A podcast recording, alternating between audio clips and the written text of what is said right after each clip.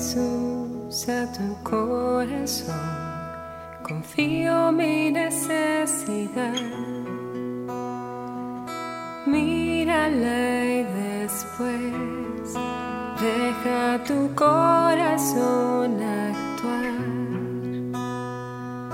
Oh Jesús, yo cuento contigo.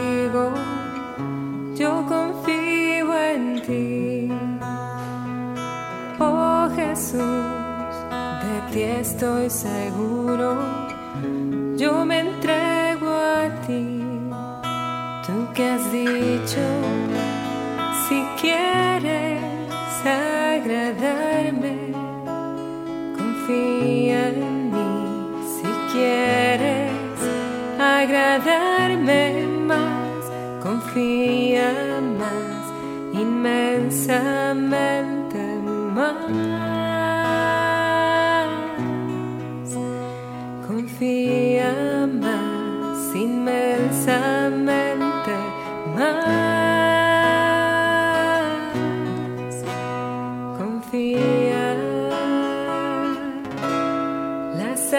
que confían en ti. Serán recompensadas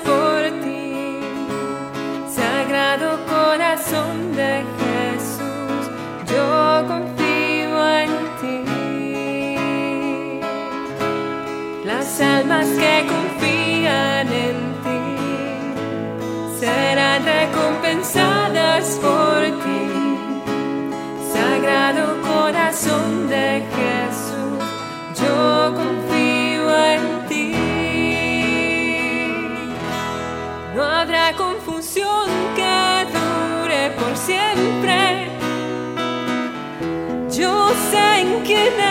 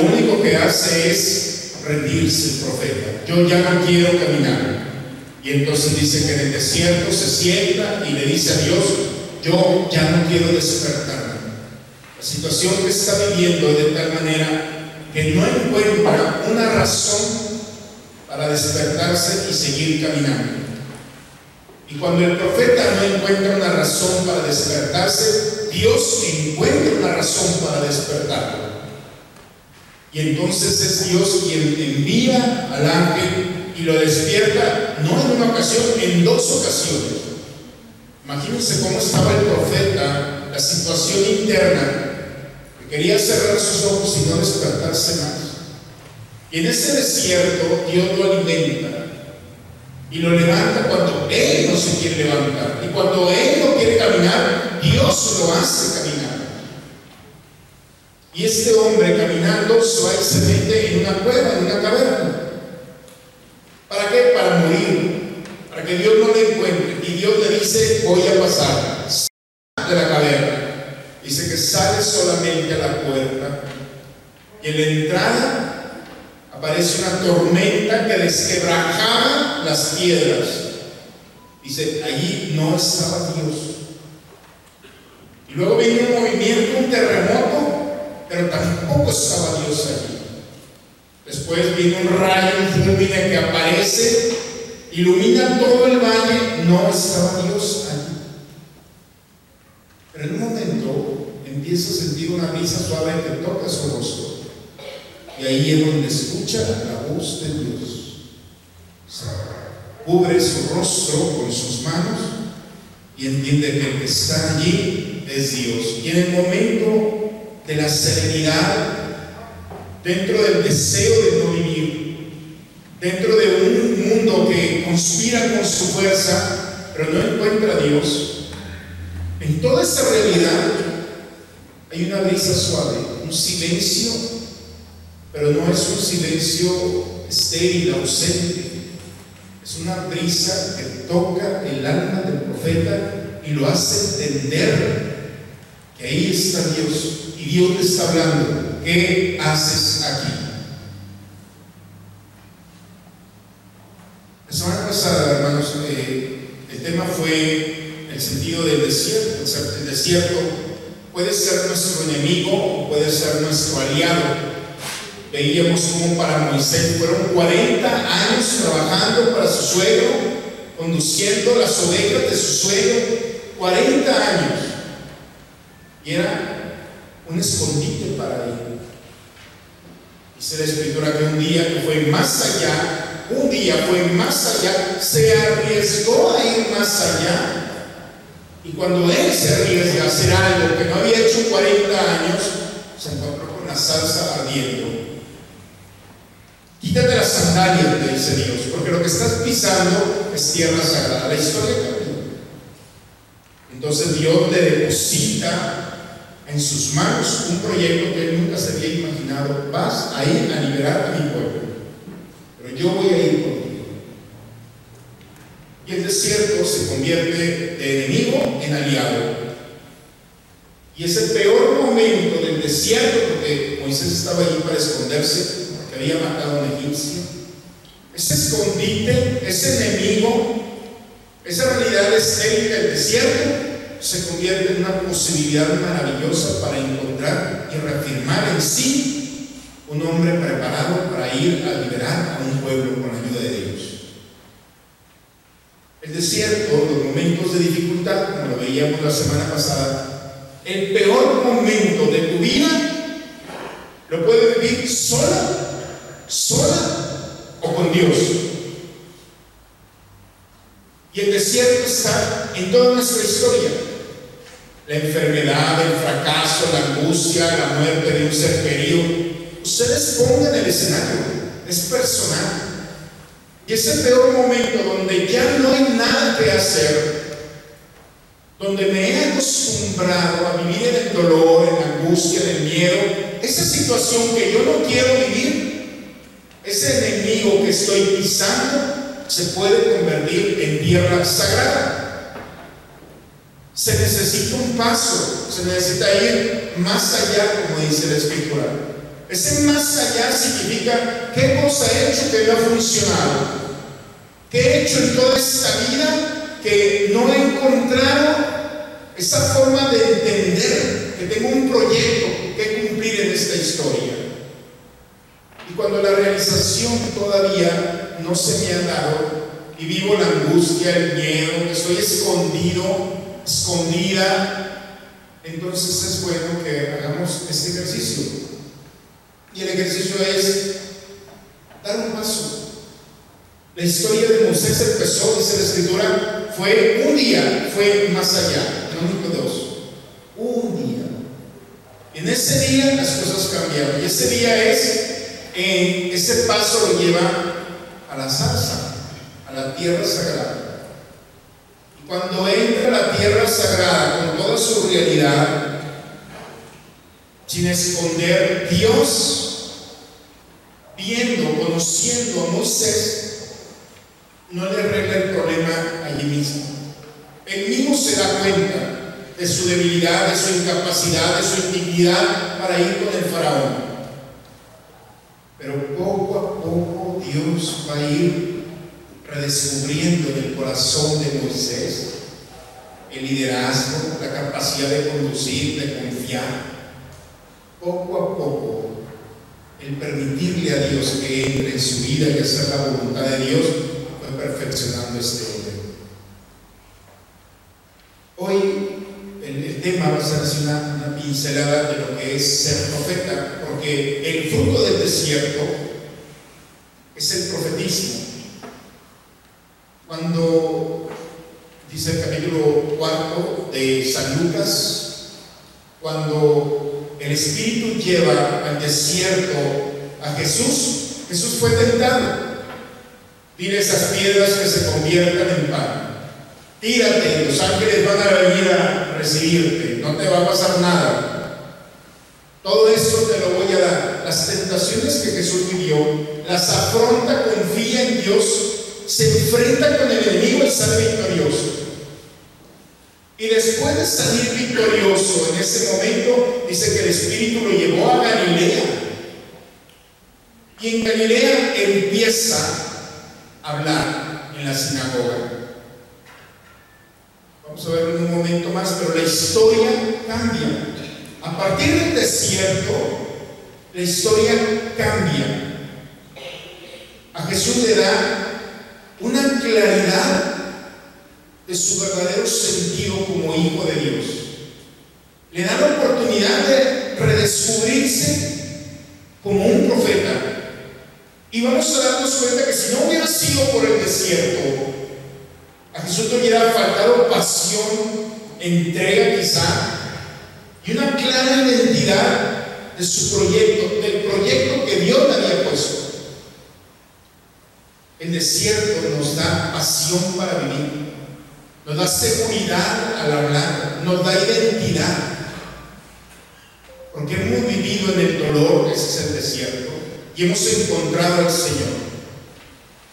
¿Cómo podemos entender que al vivir un momento de dificultad, la pérdida de un ser querido, tu hijo, tu esposo, tu esposa, una enfermedad personal, la realidad que estamos viviendo, y hemos enfrentado ese momento en el que como el profeta no queríamos abrir los ojos, pero los abrimos. ¿Cómo fue? Porque el ángel, el mismo ángel que Dios ha puesto para despertarnos, es el mismo ángel que se manifiesta de la misma forma. Y esa razón para despertarte después de un momento de desierto, de dolor, y te ha permitido levantarte nuevamente, te ha hecho más fuerte, más sensible, te ha dado más identidad de lo que eres. Esa es la oportunidad que nosotros podemos decir, es que he sufrido mucho. Claro, cristianos iluminamos los sufrimientos como el desierto. Ese momento de dolor tan grande tiene una, un objeto, un sentido en la vida de nosotros. Es que ese proyecto del desierto lo único que ha querido es transformarte en un gran profeta. Esa es la opción para que puedas hablar de lo que es el dolor, el sufrimiento, para que puedas hablar de cómo en el dolor y en el sufrimiento, cuando pensaste que ya no ibas a abrir los ojos, Dios te hizo abrir los ojos. Y cuando ya no querías caminar, Dios te ha impulsado a caminar. Y eso te, da, te da una herramienta que otros no tienen. La, la herramienta de que puedes hablar, no de lo que has oído, sino de lo que has vivido. Por eso el, ser profeta es hablar, hablar de Dios, ser portavoz de Dios. Pero también en hebreo se llama Naví, que es visionario o que es aquel que,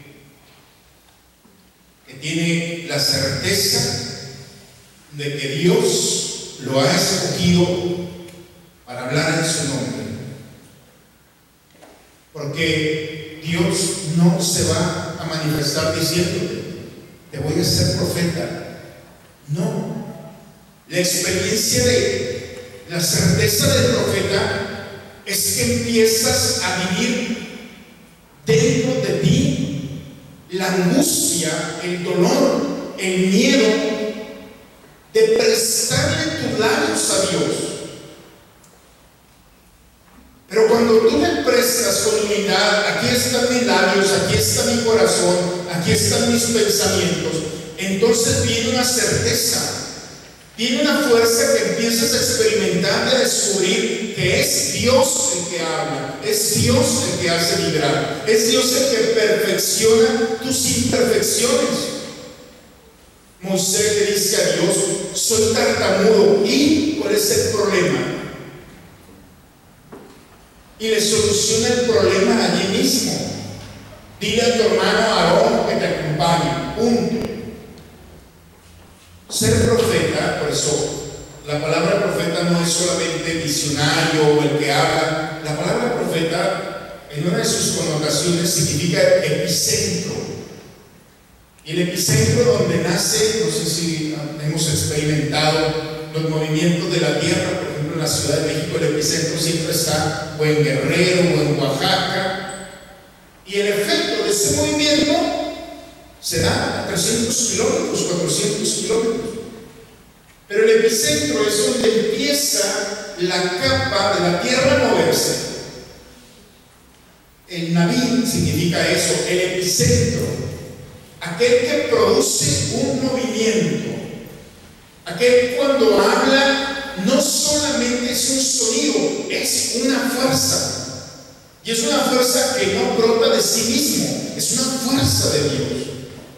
Es un impacto que tiene, y así como el movimiento asusta, así como el movimiento de la tierra se va de nuestras manos porque no sé si les ha pasado cuando están en algún terremoto, en algún movimiento.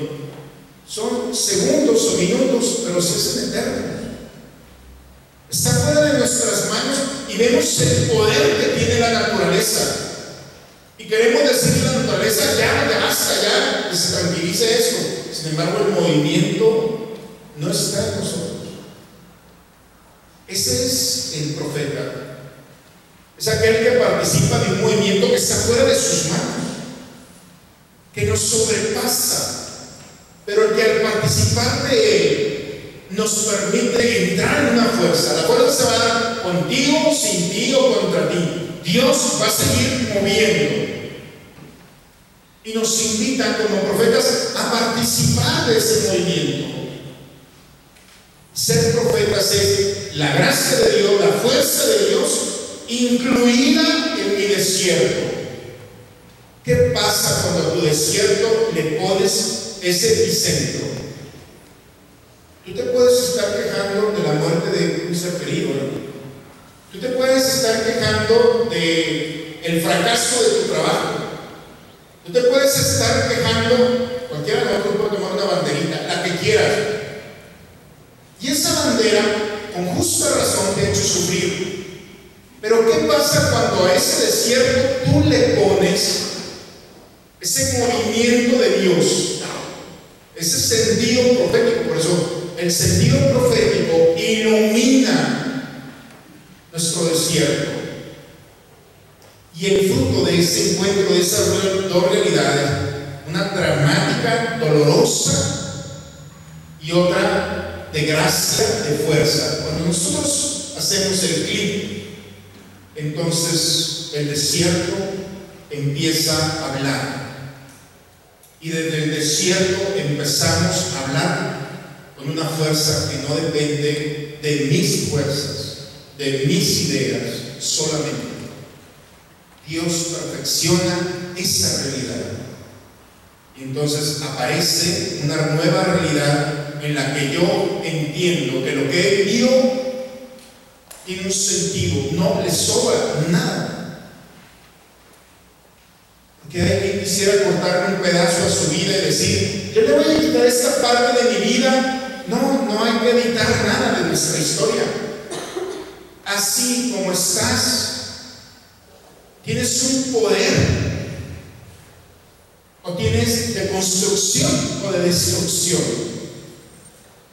Hay gente que se está autodestruyendo porque se quedaron anclados en su desierto y escogieron la banderita del dolor y con el chantaje emocional, que también reditúa ciertos, pero que no va a provocar lo que Dios quiere de eso. Y entonces nosotros, por el ser profeta es esto que, que me destruye, que me lastima, que no quiero, este mi desierto Vamos a darle un sentido profético. Y cuando nos vamos por el sentido profético, entonces empieza un movimiento Y ese es el escándalo. El escándalo es que ni tú ni los que están contigo están preparados para ver lo que Dios puede hacer con tu desierto. No sé si me explico. Porque es una fuerza que no es de este mundo. Y es el escándalo del profeta. ¿Quién eres tú para hablar de Dios? ¿Quién eres tú para iluminar mi vida? Es que no soy yo. Es de mi yo iluminado por Dios. Aparece una capacidad de interpretar, vamos a ver en un momento más, cómo el profeta interpela, interpreta la historia, porque es la historia. Y entonces el hombre sigue siendo el mismo hombre, sigue siendo la misma mujer, pero entra en el discurso de que empieza a vivir una realidad diferente. Y la primera reacción son los que están contigo, porque, porque ya te han visto sufrir, porque ya te han visto llorar, porque ya te han visto y se han acostumbrado a verte y escucharte quejar. Y cuando ellos se han acostumbrado, entonces ya te pusieron una etiqueta, así vas a morir. Y la sorpresa es que no. Y para uno mismo es una sorpresa, porque el lenguaje empieza a cambiar, la postura empieza a cambiar. El ser profeta no es solamente hablar, es toda una experiencia. El cuerpo se inunda de una fuerza que empieza a hablar sin hablar. Y empieza a tocar sin tocar. Empieza a impactar y eso este mundo no le gusta. Porque quiere que no te salgas de un ritmo, de una forma, de una estructura. Y eres más vulnerable si sufres, porque entonces no eres una amenaza. Cuando alguien deja de sufrir, pero así deja de sufrir, se vuelve una amenaza. Porque se transforma en un ser que ilumina, que cambia. Ese mundo no quiere cambiar. Por eso todos nos quieren igual, peínate igual, cámbiate igual, habla igual. Pero cuando aparece alguien diferente, entonces hay una reacción. Eso es lo que provoca el espíritu. Vas a dejar de ser el mismo siendo el mismo o la misma. Lo importante no es que lo intentamos, sino que lo vivamos esta experiencia. Lo segundo es que el momento en el que yo me proyecto como profeta, en el que yo me, hago dócil al Espíritu, entonces el Espíritu, el Espíritu de Dios, provoca en mí una fuerza que le llamamos carisma. Y el carisma es la gracia de Dios que viene a perfeccionar lo que Dios ha depositado en nosotros, es el alma. Nosotros tenemos alma, pero el Espíritu viene al alma y la vitamina, le da vida, la ilumina. Entonces el Espíritu de Dios viene a tocar lo que hay en nosotros de espíritu, de gracia, de sobrenatural. Y cuando el alma se siente vinculada por el espíritu a Dios, entonces tiene una fuerza de vida y empieza a caminar sin quererlo. Empieza a abrir los ojos sin desearlo, lo que le pasó al profeta empieza a hacer cosas sin querer. Dios hasta cierto punto violenta al hombre por amor. Así como una mamá violenta al hijo por amor a comer y le dice, te vas a comer esto, no te lo vas a comer. Es porque se ama, es porque sabe que es lo que tiene. Dios violenta hasta cierto punto a través del Espíritu al hombre y lo hace vivir, sentir, estar en lugares con personas que no quiere estar. A lo mejor alguien de los que están aquí no querían estar aquí. No querían venir. Tranquilos, no eres el primero que Dios presiona para eso. Y lo va a seguir haciendo. Pero es por amor. ¿Por qué Dios hace eso? Bueno, primero porque, porque quiere provocar lo que los profetas provocó, que fue una certeza. La certeza de que Dios, porque así lo quiso, Dios quiere contar contigo. Y quiere contar contigo para que hables de Él. Para que le digas a los que están contigo, a los que Dios ha puesto a tu lado, que no caminas solo, que no caminas sola. ¿Y qué tipo de Dios es el que conduce tu vida? Ese es el profeta.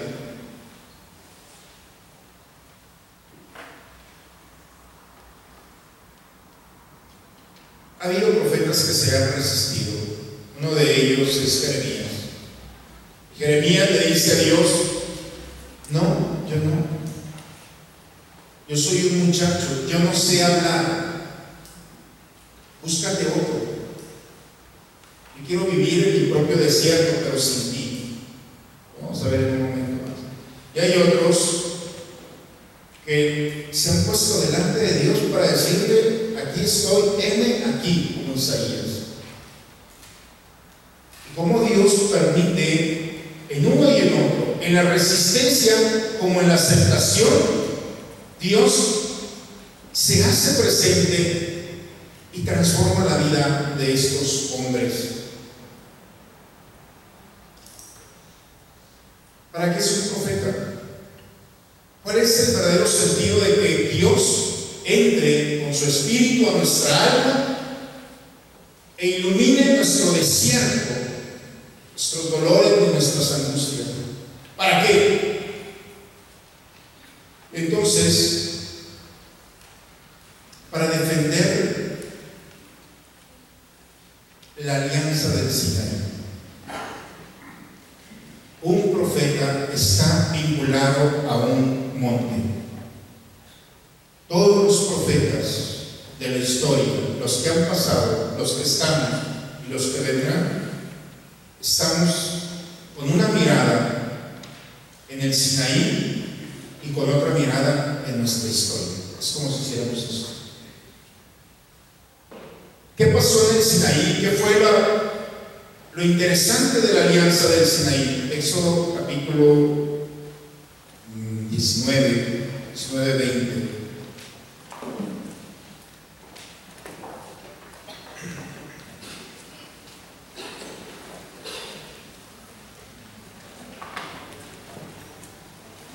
Dice en el 20, empieza del 19, ustedes en casa podrán ver en el 20, Dios le dijo a su pueblo, yo soy Yahvé, tu Dios, el que te sacó de Egipto, el país de la esclavitud. No tendrás otros dioses fuera de mí. El profeta es esto. El profeta voltea Sinaí y recuerda el compromiso que tenemos de defender la alianza. Porque todos los días de nuestra vida va a haber una propuesta. Cambiar al Dios de la alianza. Y en vez de Dios con mayúscula, tendremos muchas divinidades. El paso de Abraham no fue dejar su tierra. El paso para Abraham fue dejar todas las divinidades, el politeísmo, para aceptar un solo Dios. ¿Qué tanto podemos renunciar a todas nuestras divinidades para aceptar a Dios único y Señor nuestro, de la vida y de la muerte? Y cuando logramos quitar divinidades y aceptamos un Dios, entonces vamos contra un mundo que llamamos la idolatría. Y la idolatría es eso, sin darnos cuenta, nos vamos llenando de divinidades, pequeñas cosas, que poco a poco van sacando a Dios del centro de la vida del corazón. Por eso en el Sinaí, el profeta es aquel que en los momentos de dificultad se dio cuenta que los imanes no funcionaron. Se dio cuenta que los limones tampoco. Se dio cuenta que las cartas tampoco le buscaron una solución. Y se dio cuenta que andar colgando con tantas cosas y con tanta energía no funcionó de nada. Por eso el desierto es cuando te purificas de todas las divinidades. Preguntémosle al pueblo de Israel. Becerros, jirafas, todo lo que traían allí, todo se vino abajo. Y se dieron cuenta que el único que sostenía el caminar era Yahvé. El profeta es aquel que proclama, el único que, se conserva, que nos conserva, que nos sostiene. No es este mundo, es Dios. ¿Quién te sostuvo en tu enfermedad? Espero que la hayan vivido bien. Esas enfermedades que te ponen en la cama, que todo el mundo se olvida, que eres un estorbo para todo el mundo y que se acostumbran a verte enfermo. ¿Alguien ha vivido de esto? Bueno, y ahí cuando ya no había nada que hacer, ahí estaba el Dios verdadero. Entonces, tu verdadero sentido del profeta es esto. El verdadero sentido del profetismo es proclamar, recordar, defender la alianza del Sinaí y poder decirle a este mundo es mentira, el único que nos sostiene, el único que permanece es Dios. Y cuando lo vives con una certeza, entonces te das cuenta que ese Dios, como una brisa suave en el silencio, sutilmente e imperceptible, estuvo a tu lado y te sostuvo en esos momentos. Entonces las idolatrías, porque te lo van a decir. Y te van a decir este mundo, solucionalo aquí, solucionalo allá, te conozco una persona y te van poniendo como árbol de Navidad todo lo que encuentres. al final te das cuenta que ha llegado la idolatría, poniendo tu confianza en otras cosas fuera de Dios. El profeta es aquel que vive la experiencia del dolor y que se ha dado en cuenta en esos momentos el único que ha salido y que ha permanecido es Dios. Y lo encuentras como el profeta, sigue siendo el mismo, en esa brisa suave en el que te hace entender que no hay que tener miedo, porque Él sale a nuestro encuentro y a nuestro Se necesita el profeta también para la práctica de la justicia. El profeta es aquel que viendo el monte se da cuenta que hay una ley. Y la ley de Dios es entender que Él está presente en toda realidad. De una manera más plástica se quedó en los padres, en los papás. Honra a tu padre y a tu madre. No dice honra a tu tío y a tu hermana o a tus primos o a tus amigos. No, dice honra a tu padre y a tu madre. La justicia es ver a Dios. Por eso el profeta es muy importante en la sociedad, porque es aquel que recuerda que hay que ver a Dios. Porque este mundo quiere ocultarlo, es más, quiere sacarlo, quiere que no lo veamos. Y Dios está en las personas, está en la creación y está en las circunstancias. El profeta es aquel que nos recuerda que Dios está en todo momento, está en las personas que están contigo, está en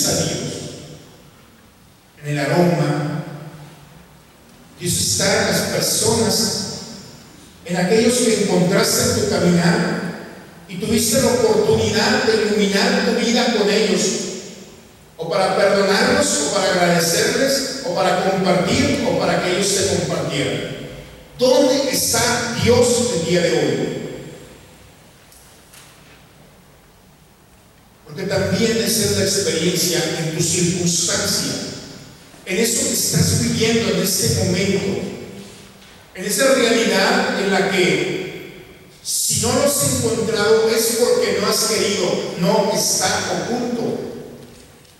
Cuando hablamos del misterio de Dios, misterio no significa que esté oculto, sino que es tan grande que nosotros no lo podemos abarcar en nuestra cabeza. El misterio de Dios es que está allí. Y por eso el profeta es aquel que puede percibir. Es una sensibilidad, porque recordemos que está participando del Espíritu de Dios.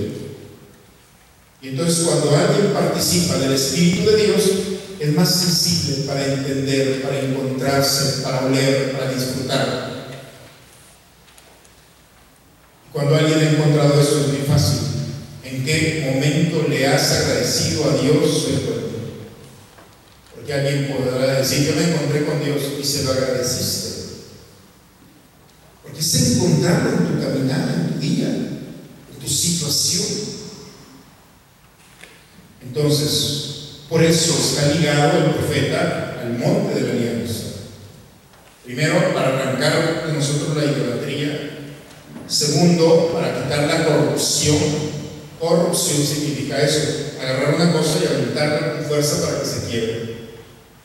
La corrupción significa afectar la verdad con la mentira. La corrupción de los sentidos es cuando ya no perciben a Dios percibo totalmente otra cosa, otra realidad. He perdido la sensibilidad para Dios, he perdido el sentido profético. Finalmente, el profeta es aquel recuerda el amor al prójimo. Si hay algo en el monte de la alianza que impactó y que sigue impactando,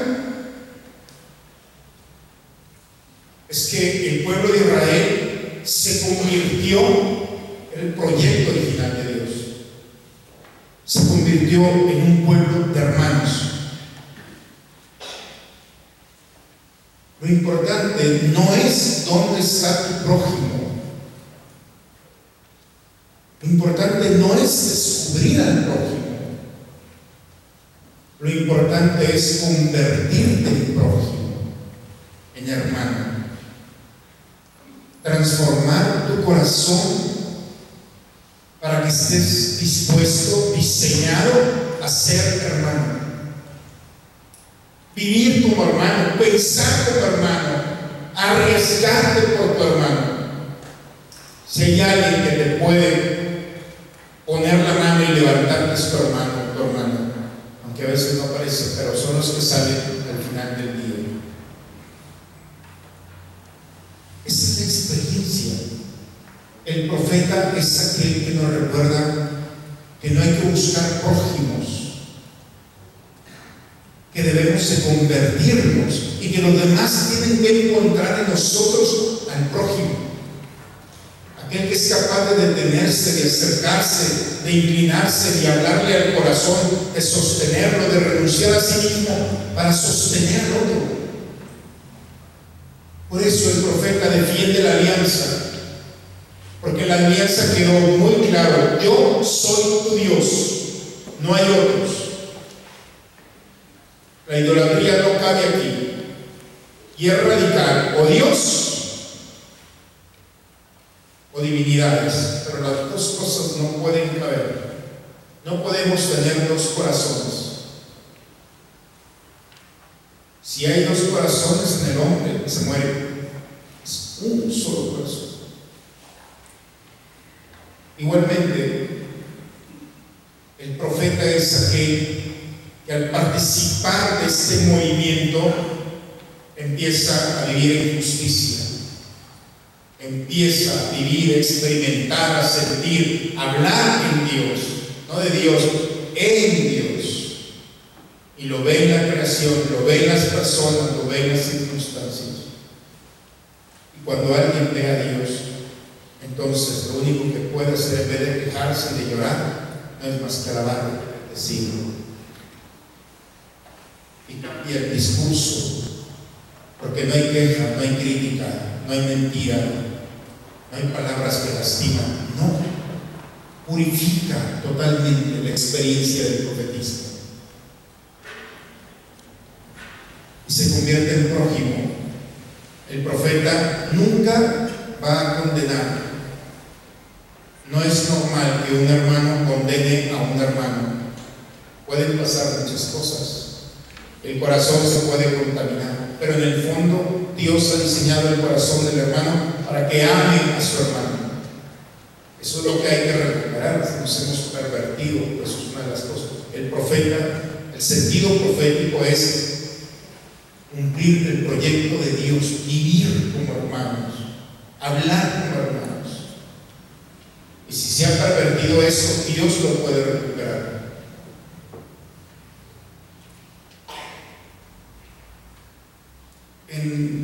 En, el profeta Jeremías, en el capítulo primero, cuando empieza Jeremías a hablar, dice, me llegó una palabra de Yahvé, antes de formarte en el seno de tu madre, yo ya te conocía. Antes de que tú nacieras, yo ya te había consagrado.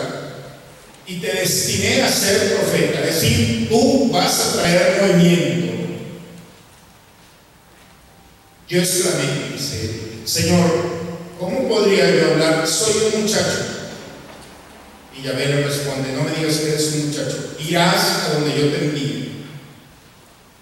Y proclamarás lo que yo te mande. Yo soy el que voy a hablar. No más préstame tus labios. Yo soy el que te voy a mover. Yo te daré la fuerza para tus pies. No tengas miedo, porque yo estaré contigo para protegerte. Palabra de Dios. El que se meta contigo, se mete contigo. Se pone ya ve cómo estoy. Entonces se dio su mano, me tocó la boca diciéndome, en este momento pongo mis palabras en tu boca. Arrancarás y derribarás. Edificarás y plantarás. Es el proyecto. Arrancar y destruir. Pero plantar y construir.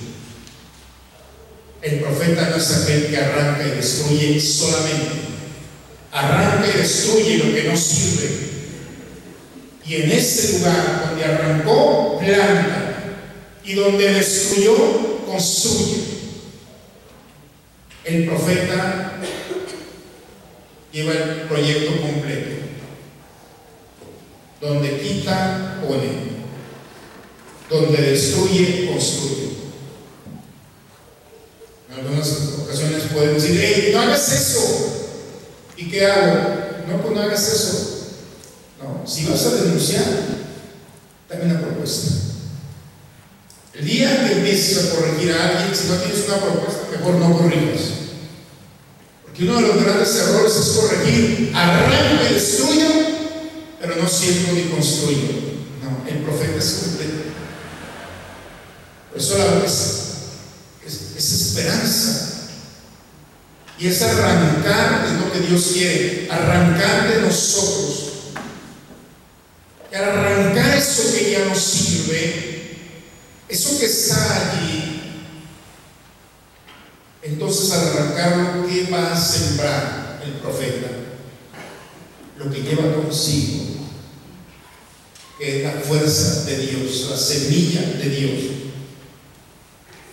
Y reconstruyendo nuevamente los hilos lastimados, vuelve nuevamente a construir aquello que se tuvo que derribar, se tuvo que quitar, se tuvo que arrancar. La denuncia siempre con la propuesta. Y cuando alguien denuncia y arranca y propone, entonces construye, edifica. Eso es lo del profeta. Y cuando le dice, quita estas divinidades, entonces le propone a Dios. Y pon a Dios en tu vida, con esa certeza. Y cuando le dice, no estás viendo a Dios, Dios se ve así y empiezas a hablar de lo que, cómo Dios se presenta en los acontecimientos. Y cómo convertirte en prójimo. Porque la conversión del prójimo, los lecturas nos hablaban de esto, y ayer también. Ser prójimo no es dejar de ser hermano. Ser prójimo es hacer el bien. La preocupación del prójimo no es lo malo.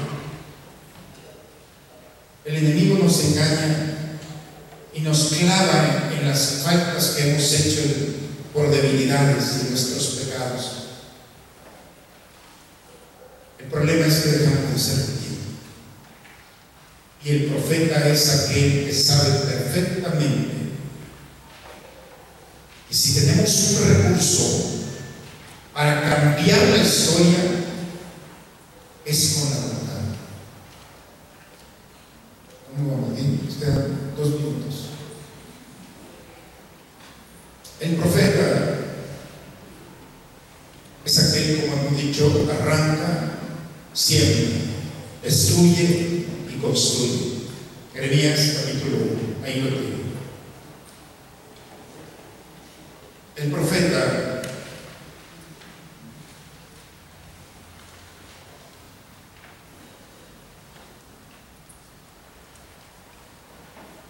a Dios en la historia, porque Dios se revela en la historia. Toda la historia de la humanidad está impregnada de Dios. Todo. Eso de que yo estaré con ustedes todos los días, es todos los días, no algunos días.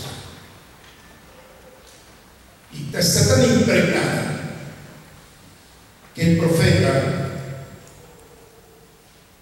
participa, al participar de la palabra de Dios, participar de Dios, se da cuenta que Dios crea la historia. La palabra de Dios con la que el profeta participa, sabe que Dios crea la historia. Así el libro de Génesis, Dios haga y crea, va creando, hágase y en ese momento se va construyendo. El profeta, al participar de Dios, participa de la historia y tiene el poder, por la gracia de Dios, de crear una nueva historia. No es el profeta el que la crea, es Dios quien la crea. El profeta cree esto, vive porque lo ha experimentado y predica esta creación. Por eso tiene una fuerza que es dinámica. El profeta no habla de lo que ha escuchado, tiene la certeza que el Dios de la historia crea, cambia, produce una nueva realidad y es la palabra que anuncia en la que Dios se compromete. Es el Dios de la historia cambia la historia y la perfección. Dios puede cambiar nuestra historia, porque Dios cambia el corazón. Y cuando Dios y cuando el hombre se permiten entrar en ese diálogo, la historia cambia. Es la historia de la salvación. Dios puede cambiar tu historia. No va a cambiar los acontecimientos, va a cambiar tu historia para que tú cambies los acontecimientos. No, no sé si me explico.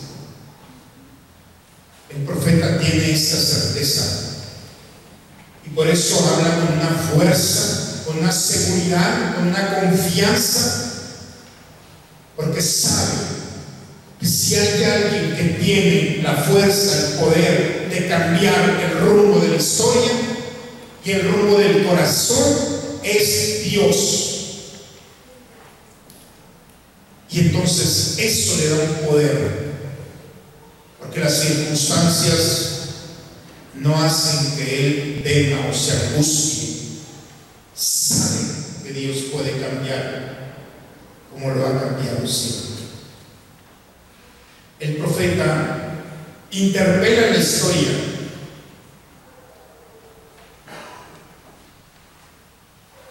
La desenmascara.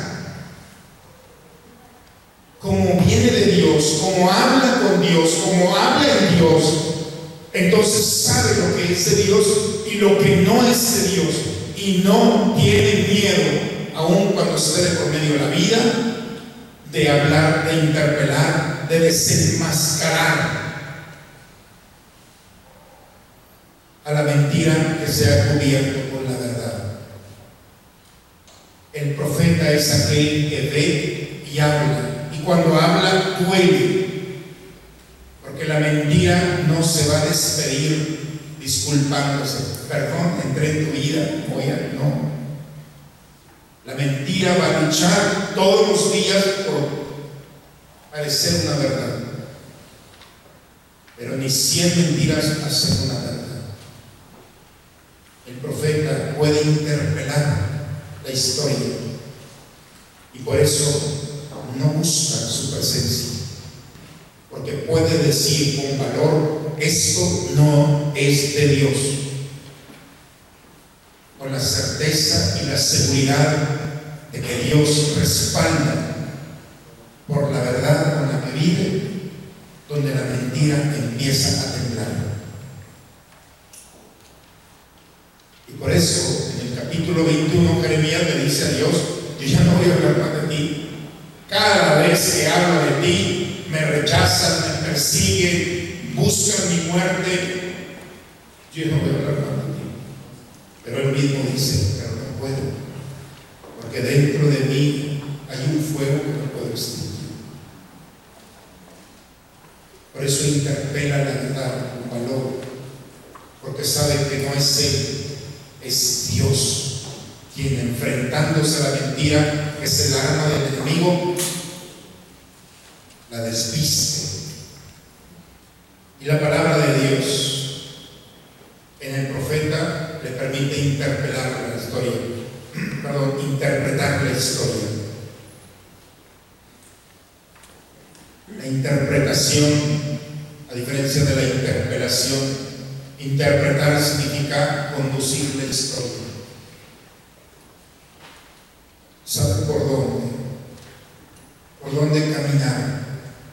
Sabe con qué personas, con qué lugares, en qué momentos. Sabe dar un consejo porque sabe ver más allá de lo que los demás han visto. No porque ve el futuro, sino porque ve el pasado. El poder que tiene el profeta no está en el.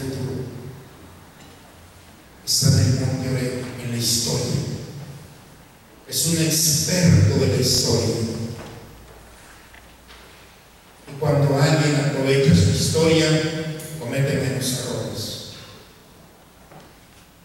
Porque evita los errores que los demás han cometido. El profeta puede ver el monte Oreb, caminar hasta ese momento e iluminar su presente y su futuro. Por eso, interpreta los, la historia, interpreta los acontecimientos e interpretando los acontecimientos descubre dónde está Dios. Entonces puede decir, aquí está Dios, aquí estuvo contigo, aquí está contigo, este es el momento.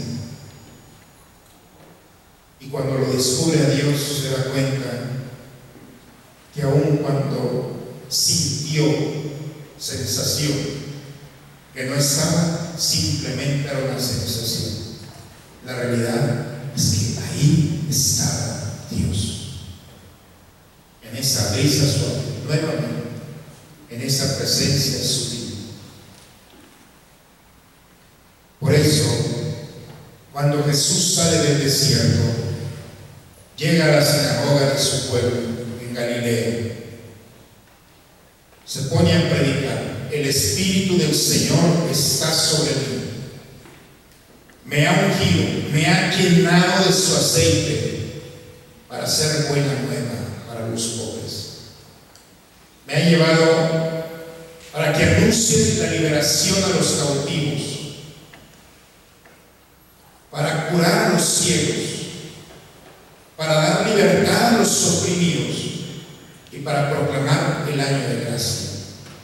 Ese es un profeta. El profeta es una buena nueva.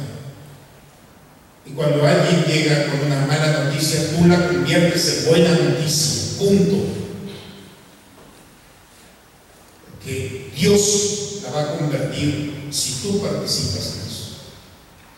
Y al convertir esa mala noticia en buena noticia, vas a liberar la liberación al cautivo, cautivo es aquel que tiene un agresor, cualquiera, externo, que quieras. La buena nueva quita las cadenas para estar sujetos al otro, depender del otro, del odio del otro, del rencor del otro, de la ambición del otro. Te libera de la cárcel del otro.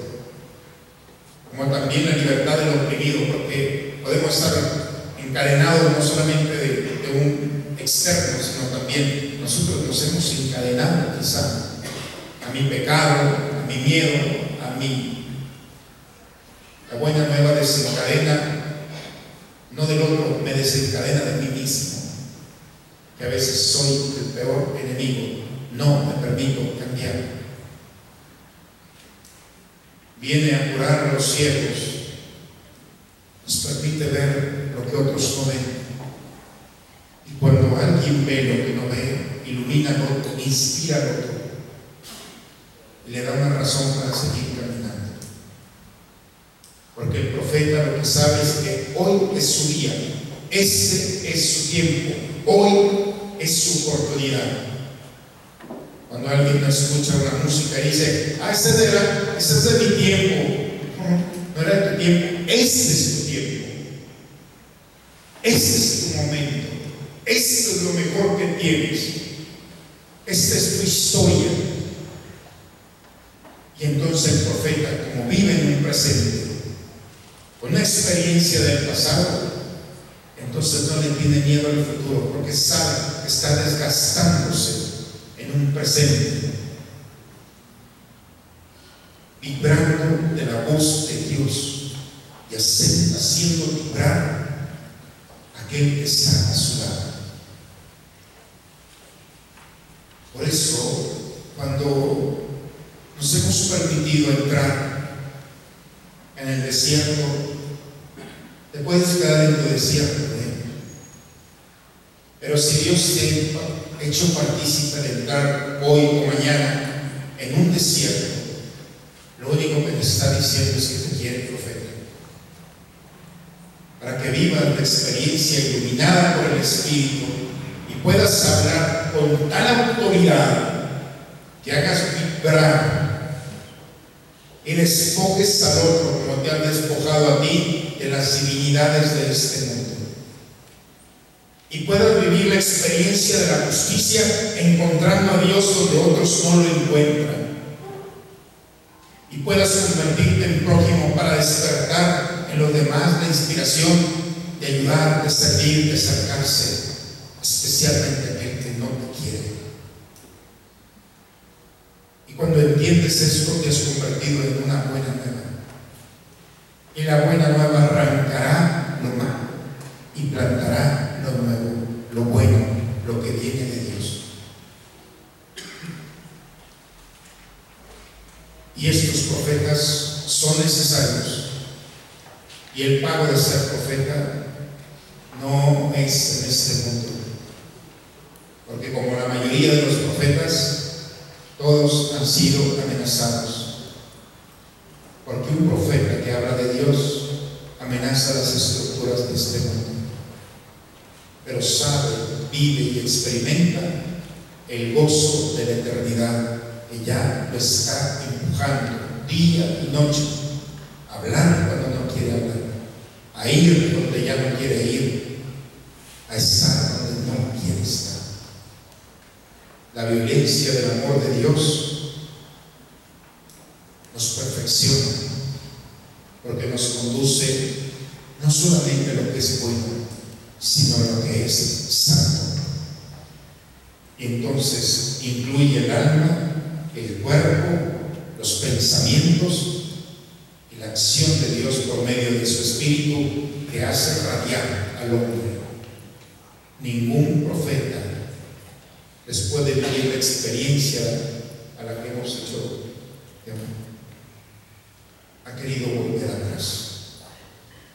No hay dolor de arrepentimiento. La experiencia de ser profeta es llevar la humanidad al exterior.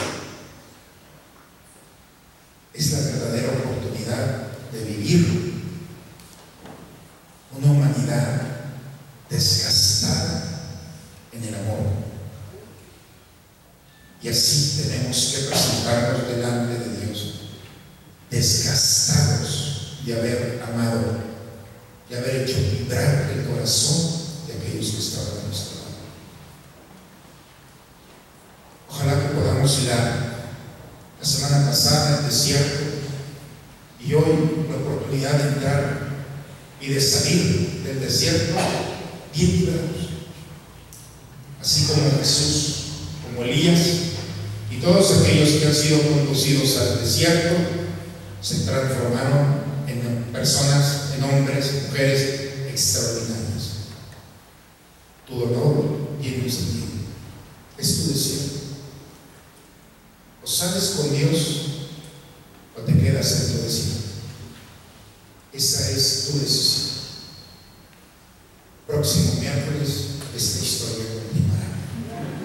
Que Dios nuestro Señor nos permite, nos permita en esta cuaresma ir trabajando por la acción del Espíritu nuestra historia personal. Podamos iluminar para que podamos decir un día a Dios, todo ha valido la pena. Y eso que te reclamé, lo arreglamos hoy. Perdón.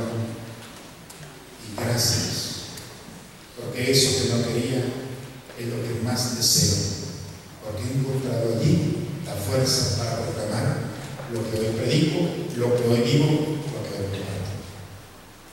Vamos a terminar con el canto que nos ha venido acompañando por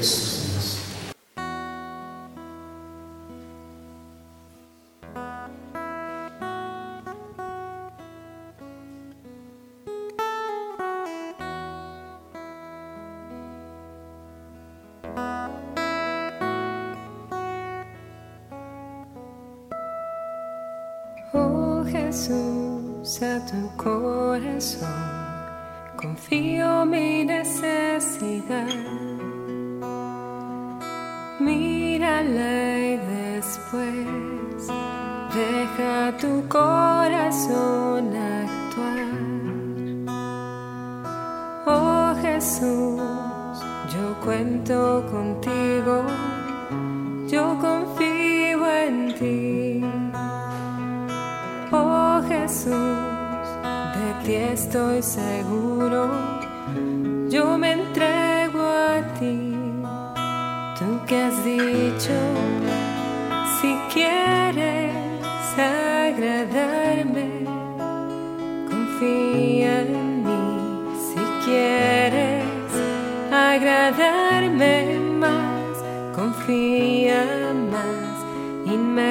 inmensamente más. Confía más, inmensamente más. Confía. Las almas que confían en ti serán recompensadas por corazón de Jesús, yo confío en ti. Las almas que confían en ti serán recompensadas por ti. Sagrado corazón de Jesús, yo confío en ti. No habrá confusión que siempre. Yo sé en quién he creído y mi esperanza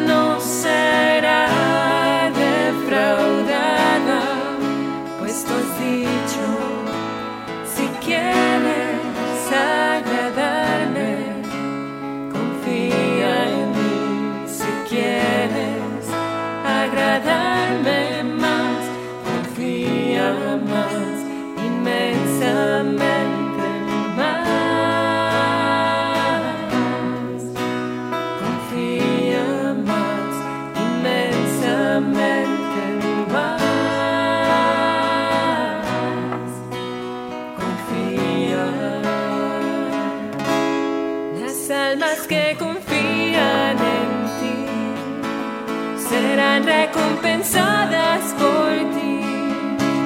Sagrado corazón de Jesús, yo confío en ti.